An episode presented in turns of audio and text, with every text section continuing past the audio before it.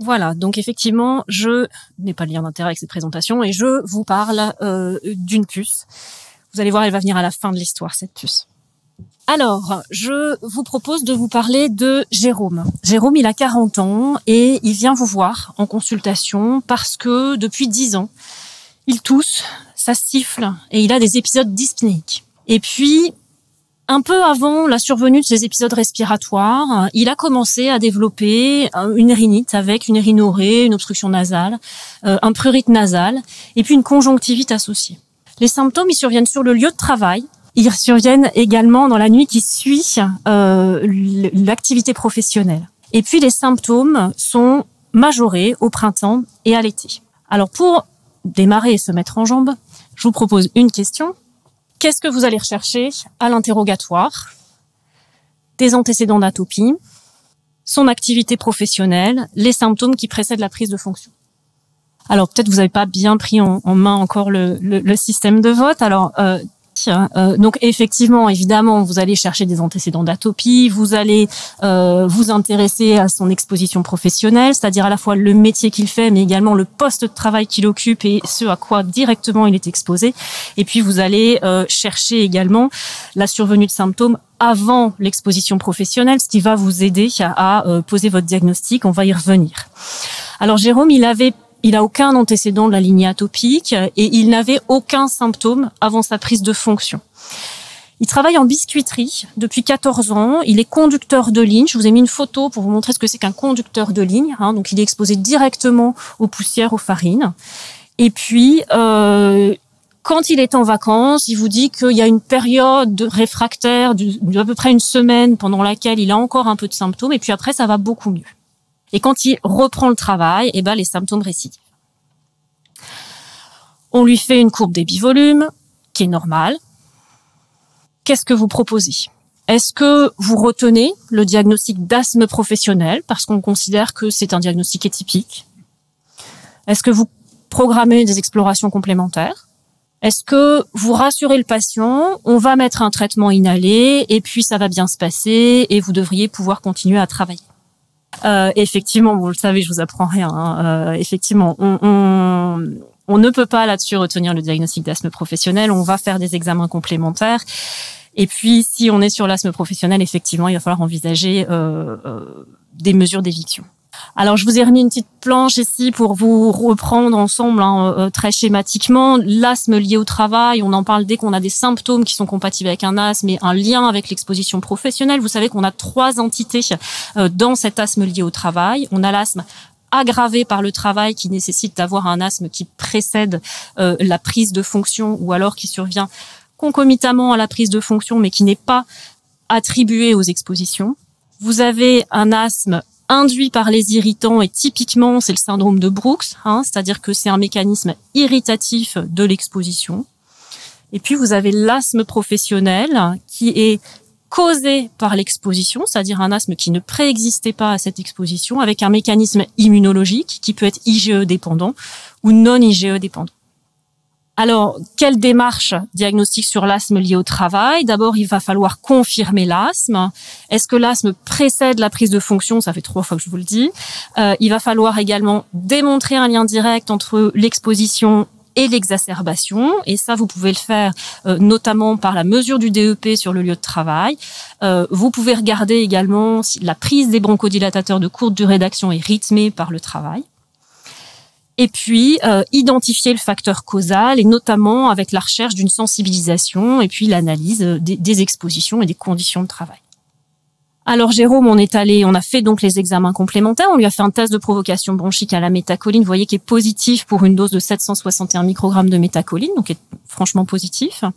Et puis on lui a fait des tests cutanés. Pour la farine de blé, vous voyez un témoin histamine qui est à 6 mm, un témoin négatif qui est bien négatif, et donc un test cutané qui est positif pour la farine de blé. On a retenu dans ce contexte-là un asthme du boulanger. Mais vous vous doutez bien que c'est pas pour ça que je vous présente ce dossier. On m'aurait pas invité sinon. Au moment où vous sortez votre batterie de test cutané pour Jérôme, euh, vous lui faites le blé et puis vous vous dit ah en fait docteur j'ai oublié de vous dire depuis deux ans je fais des allergies alimentaires. Alors on reprend l'interrogatoire et voilà tout ce qui nous raconte d'allergie alimentaire. Alors, je, le lis avec vous. Un épisode euh, après avoir pris un apéritif anisé et des gnocchis, drôle d'association. Euh, il a des douleurs abdominales, de l'urticaire, un œdème laryngé. Il va aux urgences quand même, où il reçoit polaramine, solumédrol, un peu d'oxygène. Donc un épisode quand même sévère. Une autre fois, il présente un œdème laryngé après avoir mangé des nems. Et puis il remange des nems avec l'apéritif anisé et ça recommence. Des douleurs abdominales après des crêpes au sarrasin, et puis un épisode sur lequel d'urticaire, sur lequel on n'a pas trouvé euh, de, d'éléments euh, alimentaires évidents. Qu'est-ce que vous faites? Est-ce que vous proposez de faire des tests cutanés à tout? Est-ce que vous allez chercher la composition des nems? Est-ce que vous dosez une tryptasémie Est-ce que vous appelez un ami en 10 secondes, pourquoi tu as fait finalement un test de provocation à la métacoline alors qu'il y a une clinique d'asthme quand même assez caractéristique? Alors l'idée, c'était de prouver l'asthme euh, pour pouvoir après faire une déclaration en pathologie dans le cadre professionnelle. Absolument. Ok, merci. Oui. Alors, on va pas faire des tests cutanés à tout parce que il y en a trop et il n'y a pas assez de place sur les bras. D'accord? Les tests cutanés, on les fait quand on a une orientation étiologique. Sinon, on va identifier potentiellement des sensibilisations qui ne sont pas pertinentes cliniquement. Donc, des patients qui ont développé des anticorps, mais qui ne sont pas allergiques. On risque avec ça de proposer des régimes d'éviction qui ne sont pas utiles pour le patient. D'accord? Donc, les tests cutanés que vous allez faire, ils seront toujours argumentés par notamment la composition de, euh, des plats qu'a mangé le patient. Donc on reprend nos livres de cuisine et on va regarder effectivement il y a quoi dans les gnocchis, il y a quoi dans les nems et on fait des listes. La tryptase, pourquoi est-ce qu'on dose la tryptase La tryptasémie basale, dans ce contexte d'allergie grave itérative, ça va nous permettre d'aller rechercher une mastocytose. Donc c'est un dosage que l'on fait très simplement, c'est la tryptasémie basale, hein, qui n'a rien, au moment du pic euh, de la réaction anaphylactique. Euh, et c'est quelque chose qu'il faut savoir aller chercher dans ces contextes de réaction allergique anaphylactique euh, sans trigger réellement important. Et puis, vous avez le droit d'appeler un ami. Hein. C'est un dossier qui est compliqué. Nous, on s'y est mis à, plusieurs hein, pour réfléchir. Donc, n'hésitez pas si vous n'avez pas, voilà, si c'est un peu compliqué ou si vous n'avez pas de formation en allergologie, d'appeler un ami allergologue. Juste peut-être, euh, enfin, je connais un peu la réponse, mais sur la tryptase, quel moment, quand?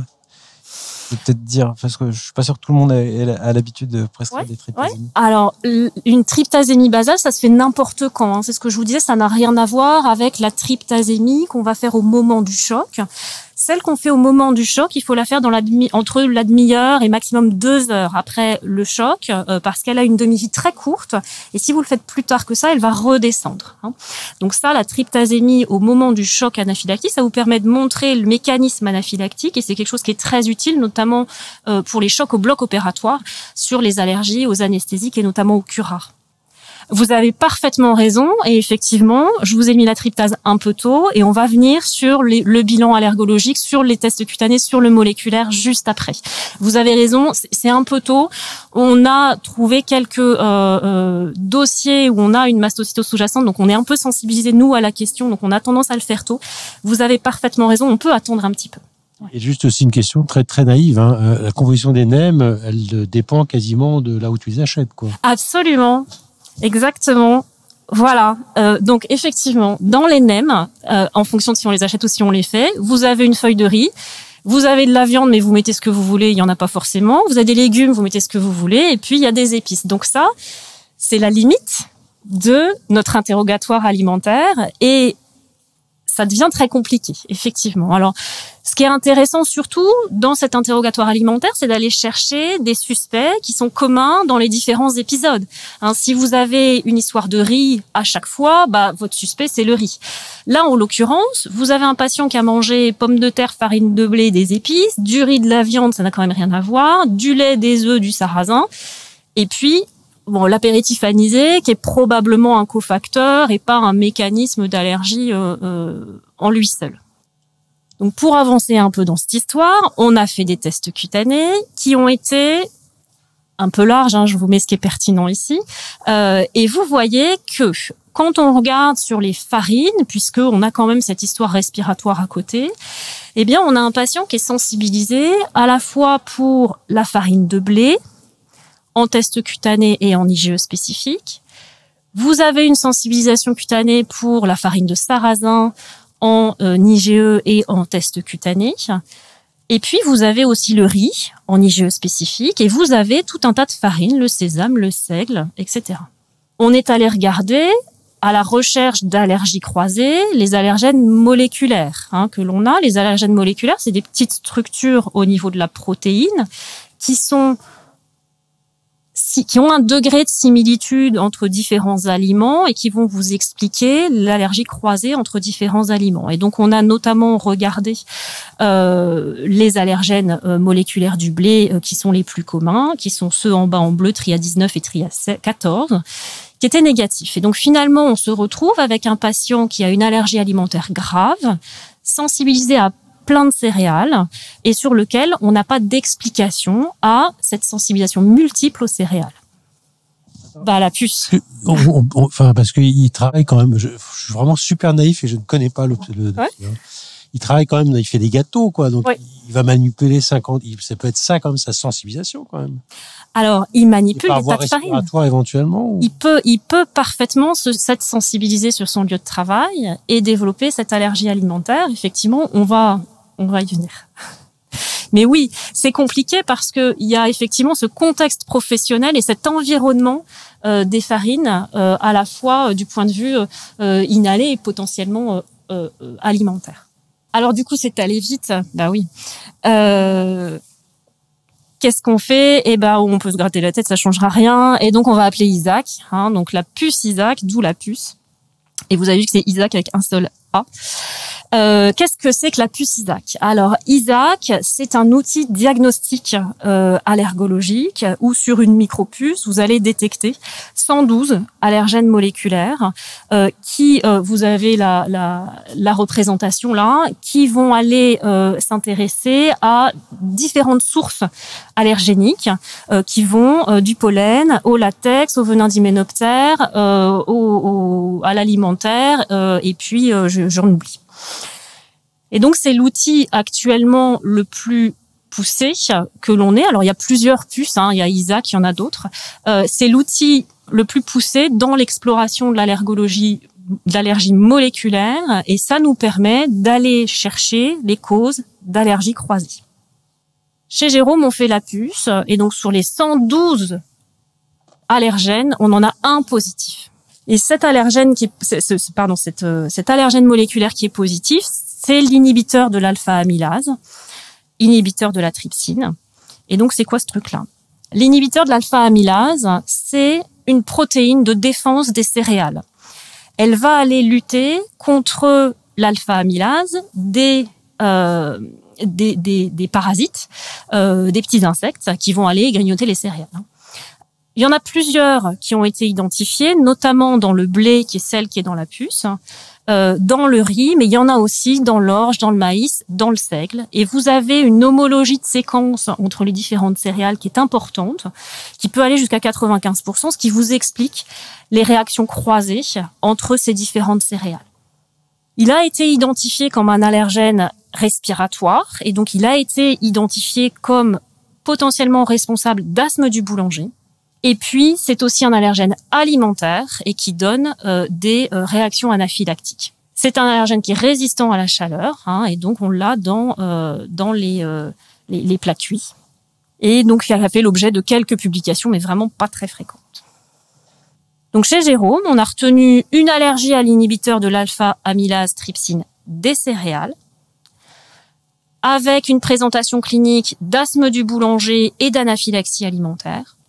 Et on a considéré effectivement qu'il s'était sensibilisé par voie respiratoire. Et donc vous vous rappelez, hein, la prise de fonction, la sensibilisation, puis la rhinite, puisqu'il avait des symptômes ORL initialement, puis l'asthme, et puis dans un second temps, il a développé l'allergie alimentaire. Une dernière question, qu'est-ce qu'on fait? Est-ce qu'on propose une éviction alimentaire? Est-ce qu'on propose une éviction professionnelle? Est-ce qu'on propose de le désensibiliser au pollen de graminées Je vous rappelle que les céréales, le blé, c'est des graminées. Est-ce qu'on propose une biothérapie? Eh ben, C'est parfait, j'ai rien à ajouter, vous avez tout bon. Très bien. Donc oui, euh, bon, la biothérapie, il n'y a pas d'indication ici. Hein, on n'est pas dans l'asthme sévère. Euh, c'est un problème alimentaire. Hein, donc c'est le blé lui-même, c'est pas le pollen de blé qui pose problème. Et bien sûr, on va faire une éviction alimentaire puisqu'il a une allergie grave et un reclassement professionnel. Voilà, je vous remercie.